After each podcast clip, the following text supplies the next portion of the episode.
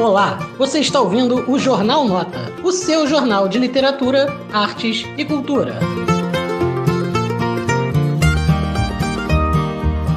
Você sabia que o filme Lisbela e o Prisioneiro, com Celton Mello e a Débora Falabella, é baseado numa peça de teatro? Pois é, aqui tá ela, Lisbela e o Prisioneiro, escrita pelo grande escritor brasileiro e pouco conhecido Osman Lins. Essa história que foi lançada mais ou menos na década de 60 fez muito sucesso. Conta lá a história daquele personagem gaiato, né, o Leléo Antônio da Anunciação, que passa pelas cidades ali aplicando pequenos golpes até que conhece a Lisbela, uma moça pura que está prestes a casar. Sério? Tá acabando? A peça foi adaptada no começo dos anos 2000 em formato de musical, fez um sucesso retumbante, por isso que o Guel Arraes, que é o diretor, resolveu adaptar para o cinema. Então, ó, Lisbela e o Prisioneiro, o livro publicado pela editora Planeta do Osman Lins. Conheça Osman Lins, é um dos autores mais maneiros que você vai conhecer. Até mais!